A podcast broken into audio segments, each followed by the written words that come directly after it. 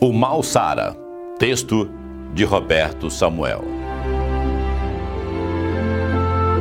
Seu nome não será Sara. Ela não será brasileira. Ela não nascerá. Sua mãe decidiu pelo aborto. Quem seria o seu pai apoiou a ideia.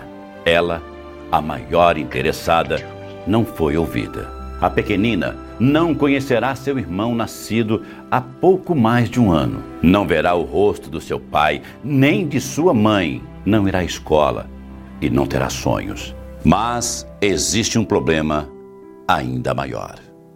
Não há dinheiro para um aborto seguro. Seguro para a mãe. Sara morrerá de um jeito ou de outro. Se tudo der errado, Sara conhecerá sua mãe, ambas voltando juntas para a fonte original da vida. O frágil corpo de Sara será evacuado com mais um problema resolvido com sucesso. Por princípio, sou contra a pena de morte. Assim também, sou radicalmente contra o aborto. Mas isso é um conceito pessoal. Eu acredito ser um absurdo alguém defender a morte de um ser que ainda nem viu a luz da vida.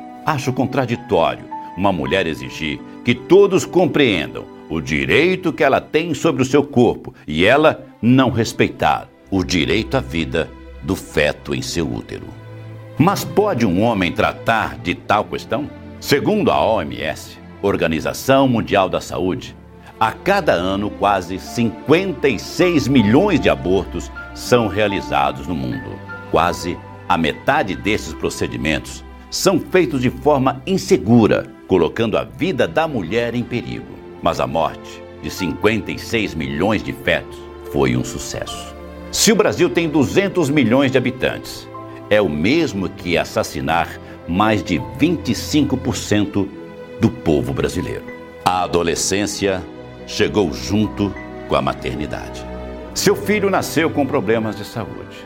O corpo da mãe ainda não estava pronto. Os avós cuidam dele. Ela segue a vida. Os meninos a admiram e isso a enche de orgulho. A família já fala em trabalho para ela pagar as próprias contas. Ela sonha com lindas roupas, casas grandes, carro zero quilômetro e a geladeira cheia. Sonha em ganhar o prêmio na loteria. Sonha com namorado rico ou com possíveis troca no berçário. Ela, na verdade, seria filha de uma família muito rica, mas, por engano, foi parar numa família de periferia. Um sonho para fugir de sua realidade. Ela não consegue ver uma saída dessa pobreza. Se é que existe uma saída. Os olhares dos meninos a fazem sentir alguém importante. Coisa rara no seu mundo, do lado pobre da cidade. A OMS diz que há três métodos seguros para a mulher realizar o aborto: medicamentoso, por aspiração a vácuo ou dilatação e evacuação. Desde o ano de 2013, na Groenlândia, são registrados mais abortos do que nascimento. Lá, a quarta-feira é o dia do aborto. A mulher vai até a clínica e aborta. Os números totais de abortos e mortes de gestantes são imprecisos, já que no Brasil e em muitos países do mundo essa prática é ilegal. O número de aborto pode ser bem menor. O Uruguai é um exemplo. Depois de legalizado, as estatísticas mostram que os abortos eram menores dos que apregoados naquele país. A mãe de Sara sai fraquinha da clínica clandestina. Uma amiga a acompanhou. Ela não disse nada aos pais.